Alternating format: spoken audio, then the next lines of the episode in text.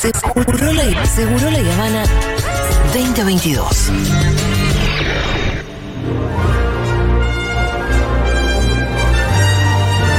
Bueno, me propuse hacer una columna nueva que tiene que ver con explicar por qué alguna que otra escena del cine es tan genial. Y vamos a empezar con una escena que todo el mundo seguramente recuerde. Me parece que era fácil empezar con algo, algo que todo el mundo tuviera en la cabeza visualmente. Eh, pero podemos ir desconstruyéndola un poquito. Eh, tiene que ver con la escena de Jurassic Park, donde los Zips llegan a ese claro, Claro. y se descubren los dinosaurios por primera vez. Hay varias cositas para decir antes de que empecemos a repasar la escena puntualmente y escuchemos algún que otro audio.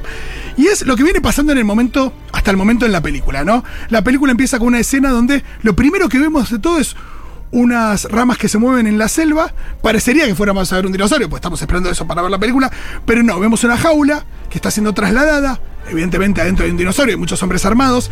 Eh, la cosa se desmadra, se termina comiendo a uno. Lo que vemos son unos pequeños flashes del ojo de ese velociraptor, nada más. Después pasamos a otra escena donde están las minas de ámbar. Llega el abogado a las minas, vemos el mosquito en el ámbar. La tercera escena ya es en la excavación, donde está el doctor Alan Grant, el protagonista de la película, Sam Neill con eh, Laura Dern, su eh, colega, biopaleontóloga.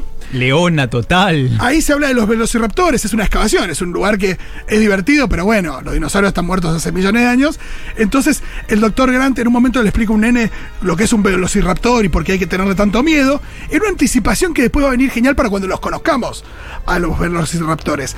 Después viene el, señor Hammond, el millonario, que les ofrece ir un fin de semana, que vean un parque, no les cuenta mucho nada, pero le dice, mira, si vienen, yo les banco tres años de su investigación, Van corriendo. Se pasa a la siguiente escena, que es la que se presenta al villano de la película, que es Newman de Seinfeld, que llega a un acuerdo ahí en la costa de Costa Sí. Rica para hacer algo en el parque. Y después se da una secuencia donde el helicóptero llega al parque, se suben unos jeeps y vamos a llegar a la escena que yo quiero eh, comentar. Eh, a esta altura van 20 minutos de película. Es un buen momento, digo, ya estamos con ganas de ver cosas, ¿no? Todavía no vimos casi nada ese ojito del dinosaurio, pero nada Sí, más. sí, sí, como eh, ahí es esa ansiedad, está increíble. Claro, la escena está bueno, ellos están arriba de los jeeps, arranca con una música bastante como encabalgada, como que va de la- muy de la mano de los jeeps. Y de repente eh, el señor Hammond dice frenen, frenen, frenen. Escuchemos el primer eh, fragmento y les voy contando qué es lo que ven. Están los jeeps, ¿no? Están llegando en el claro. Y el señor Hammond va a decir que frenen, frenen.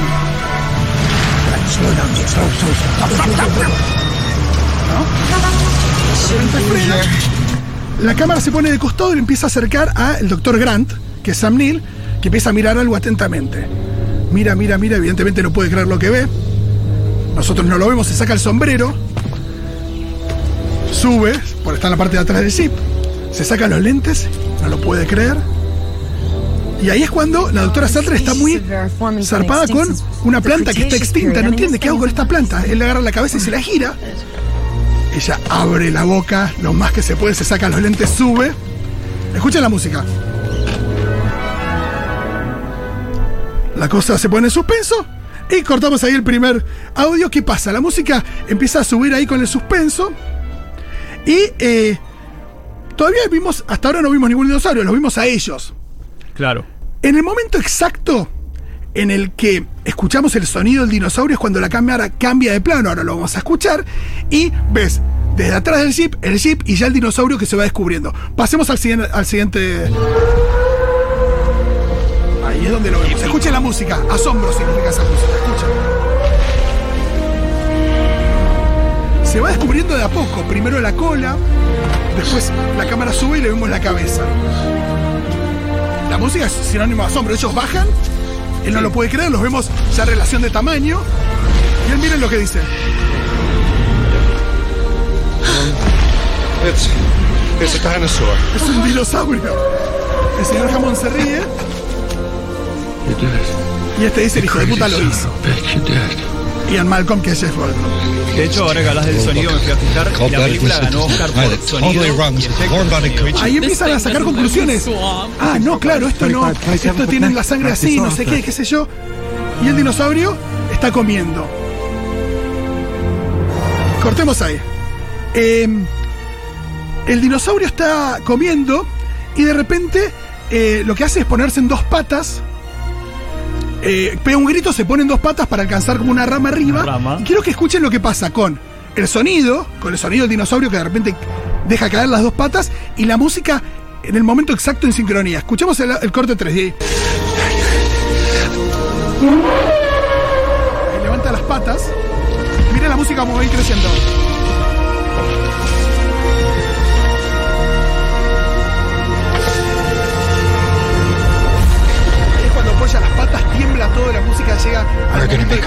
With this place. Y el abogado dice, nos vamos a llenar de guita con este lugar. Y eh, Jeff Goldblum se ríe. Hermoso. Pero ahí hay algo que es clave, esto de cómo la música empata, la música es sinónimo de asombro. El tipo tiene, el dinosaurio tiene las dos patas en el aire, lo vemos ahí. eh, si querés el es- máximo esplendor. Pero en el momento en que el dinosaurio apoya las patas, todo tiembla. Cuando después el plano cambia al abogado que dice esto, nos vamos a llenar de guita, está medio temblando la cámara también. Hay una cosa donde todo tiembla por la inmensidad de este dinosaurio. El dinosaurio que vemos por primera vez en el cine. Algo pasó en el 1993 cuando fuimos al cine a ver esta película. Hay algo ahí revolucionario en términos de, de la tecnología usada, que no era la primera película en la que se usaba esta tecnología, pero sí la primera que dijo esto, che, podés ver un dinosaurio. Sí, sí, sí, la, la- la emoción, creo que todos tenemos como algo, algo muy ligado a lo emocional de esa escena. Porque vos la ibas narrando y yo la iba viendo, me iba acordando y me iba acordando yo en el cine. Que hay varias cosas. Una que es el asombro que tienen los personajes es el mismo asombro que tenemos nosotros. Después, la- de alguna manera, esta escena que maneja también el suspenso y el asombro. Representa también lo que es toda la película. Es una película que maneja muy bien el suspenso y que no dejas de asombrarte. Y esa- esas bocas abiertas de los personajes es la boca abierta del público. Yo creo que por eso también toca una fibra y en esa fibra ayuda mucho la música de John Williams. Que en serio, a veces cuando decís, che, esta música es sinónimo de qué es, posta en este caso es asombro. Y después eh, también el manejo de cámara de Spielberg, por ejemplo, las veces que vos ves al dinosaurio, no es que lo ves siempre en un plano completo. El plano se va descubriendo, empieza por la cola, las patas, y después lo descubre en su, en su totalidad. Después el hecho de poder ver al dinosaurio en relación a los humanos, que la cámara esté atrás del jeep, que vos no ves directamente al dinosaurio, lo ves en relación a los humanos para ver la inmensidad también. Vamos a pasar al, eh, segun- al siguiente corte, que es cuando, bueno, ya eh, está absolutamente flashado el doctor Grant y eh, nada, les empieza a contar el señor Hammond que tienen un tiranosaurio Rex. A ver, escuchemos. How fast are they? T-Rex dice to la 32 velocidad. miles an hour. T- T-Rex? ¿Tenés, tenés un You said tiranosaurio you've got a Rex? T-Rex? ¿Tenés un T-Rex? Say again. Decirlo de nuevo. We have a T-Rex. Tenemos un T-Rex.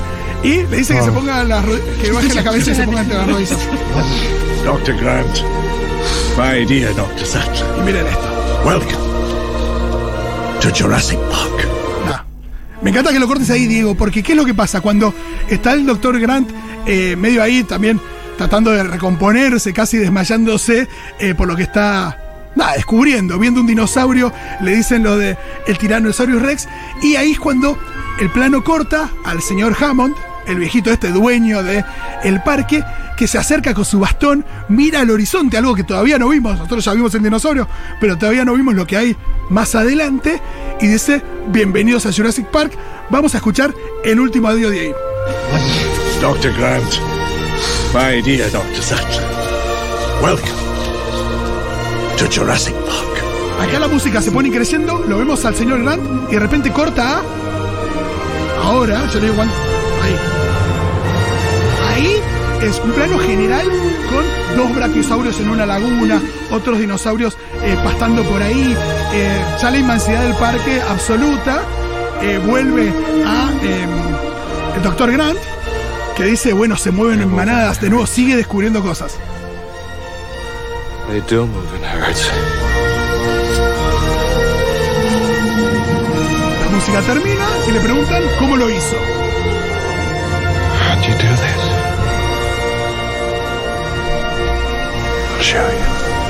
Dice, ahí se los voy a mostrar. Y ahí termina la escena. Son tres minutos y un poco más de, de escena. Es una Sí, locura. pero, pero es icónica y no solo es icónica, sino que está ligada, yo creo que al, al- al año, yo creo que es el año, mi momento es de la vida, está totalmente ligado a ese momento, a esa escena de Jurassic Park y a esto, al sueño de toda la vida de ver dinosaurios. Eh, totalmente. Y hay un manejo ahí eh, con la cámara, con los planos, con la dosificación de la información. El hecho de que vos eh, llegan los chips, primero ves los chips, después ves la cara de asombro del doctor Grant. Sí. eh, que te empieza a generar mucha inquietud, mucho suspenso. De la cara de asombro de él, pasás a la cara de asombro de ella. La cara de asombro junto de los dos, después recién pasás a ver el dinosaurio. Después vuelven, se bajan, empiezan a sacar sus conclusiones, todos también como, eh, nada, muy atravesados, muy, eh, nada, eh, muy atolondrados también, Sí. como eh, baja el, el otro que ya está más canchero y le dice, sí, sí, van a tal velocidad que yo y tenemos un T-Rex. Como un T-Rex se, se va generando cada vez eh, más emoción y después le dice bienvenidos a Jurassic Park. En el momento en el que la música se pone al palo, eh, justamente el plano descubre ya decenas de dinosaurios eh, y de nuevo el asombro de todos los espectadores y eh, los personajes. Ay Dios, cómo nos marcó esta película, dice Lucía. Escucho todo esto y me emociono recordando mi emoción de ver un dinosaurio a los 6 años. Sí, esta película sueño, salió el día de mi cumpleaños. ¿Posta? Primero de julio de 1993, mi mamá me pasó a buscar por el cole para llevarme al cine a verla. Regalazo. El día del estreno. Regalazo. Tengo el recorte de diario del día. Que es, el afi- es el- como el afiche de la película que dice. Aparte es muy loco porque la película se vendía. La vendieron muy bien porque Sí. en el afiche solamente estaba el logo del parque. En los trailers no se veía tanto, se veía como una, un pequeño plano del T-Rex y cosas muy pequeñas. Los, los trailers de. ah, ya Tampoco se veía tanto un trailer No. en esa época. Igual obvio que lo voy a buscar trailer Jurassic Park 1. Sí, porque sí, sí. es. Pero no, recuerdo que no se veía tanto. Aparte, los trailers por ahí no circulaban tanto como ahora. Claro, lo veía Y- solamente en el cine. Exacto, y el, el afiche decía una aventura que tardó 65 millones de años en hacerse. Nada, increíble. Fito, hoy veo Jurassic Park. Bueno, después de este relato de Fito, ya estoy poniendo Jurassic Park para, de nuevo parte 1000. Bueno, eh, en Netflix está Jurassic Park, creo que están todas en Netflix, la 1, la 2, la 3. Eh, después Jurassic World, no sé si la segunda también. Eh, pero bueno, muchísimas cosas para decir de esta escena. Anoche justo vi la peli por, tercera, por 300 veces, por vez número 300, no sé cuánto. Pero es que son.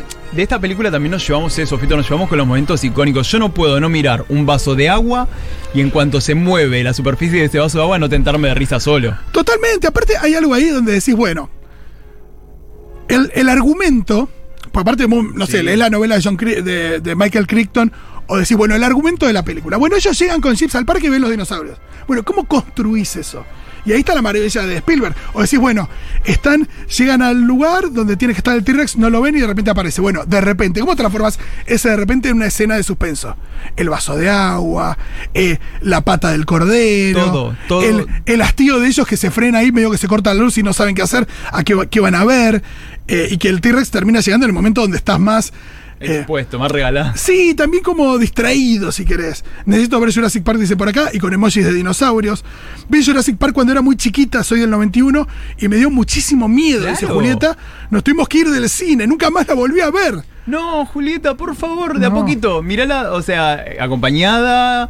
eh, por- sobre todo, creo que tiene que ver con esto, ¿no? Tiene que ver con los momentos icónicos. Yo me acuerdo que, claro, en el 93 yo tenía 12 años y era el momento también, ¿sabes qué, Fito? De nuestras primeras salidas entre amigos solos. Era como un momento de la adultez. Totalmente. En la cual nos- se nos permitía salir solos. Obviamente sabían nuestros padres todo el recorrido, el horario. Pero, y, y me acuerdo de ir a una vez por mes o cada 15 días ir a ver Robocop, la 1 de Robocop, Sí. Locos Adams. Qué bueno. todo- y, y Jurassic Park icónica. Absolutamente. Acá nos pregunta Gaspar por qué hay más de una Jurassic Park. Desde la 1 estaba clarísimo que era una mala idea hacer un parque de dinosaurios. Para. También es una mala idea tomar un préstamo al FMI. Y entre repetir una o repetir la otra, repito, hacer un parque de dinosaurios. Me quedo con los dinosaurios antes que con Cristalina Georgieva. Porque aparte en Jurassic World lo que ves es que llega a funcionar. Después la cagan porque aspiran a demasiado a ser el Indominus. ¿Podemos hacer FMI Park? O sea. Acá nos preguntan quién quiere ver Jurassic Park ahora. Yo, eh, por supuesto. Bueno, hasta acá llegó el programa, amigues. Me encanta que eh, hayamos compartido esta eh, nueva columna. Es raro porque se explicó una escena que no están viendo. Pero por eso fui con una que seguramente recordaban. Pero al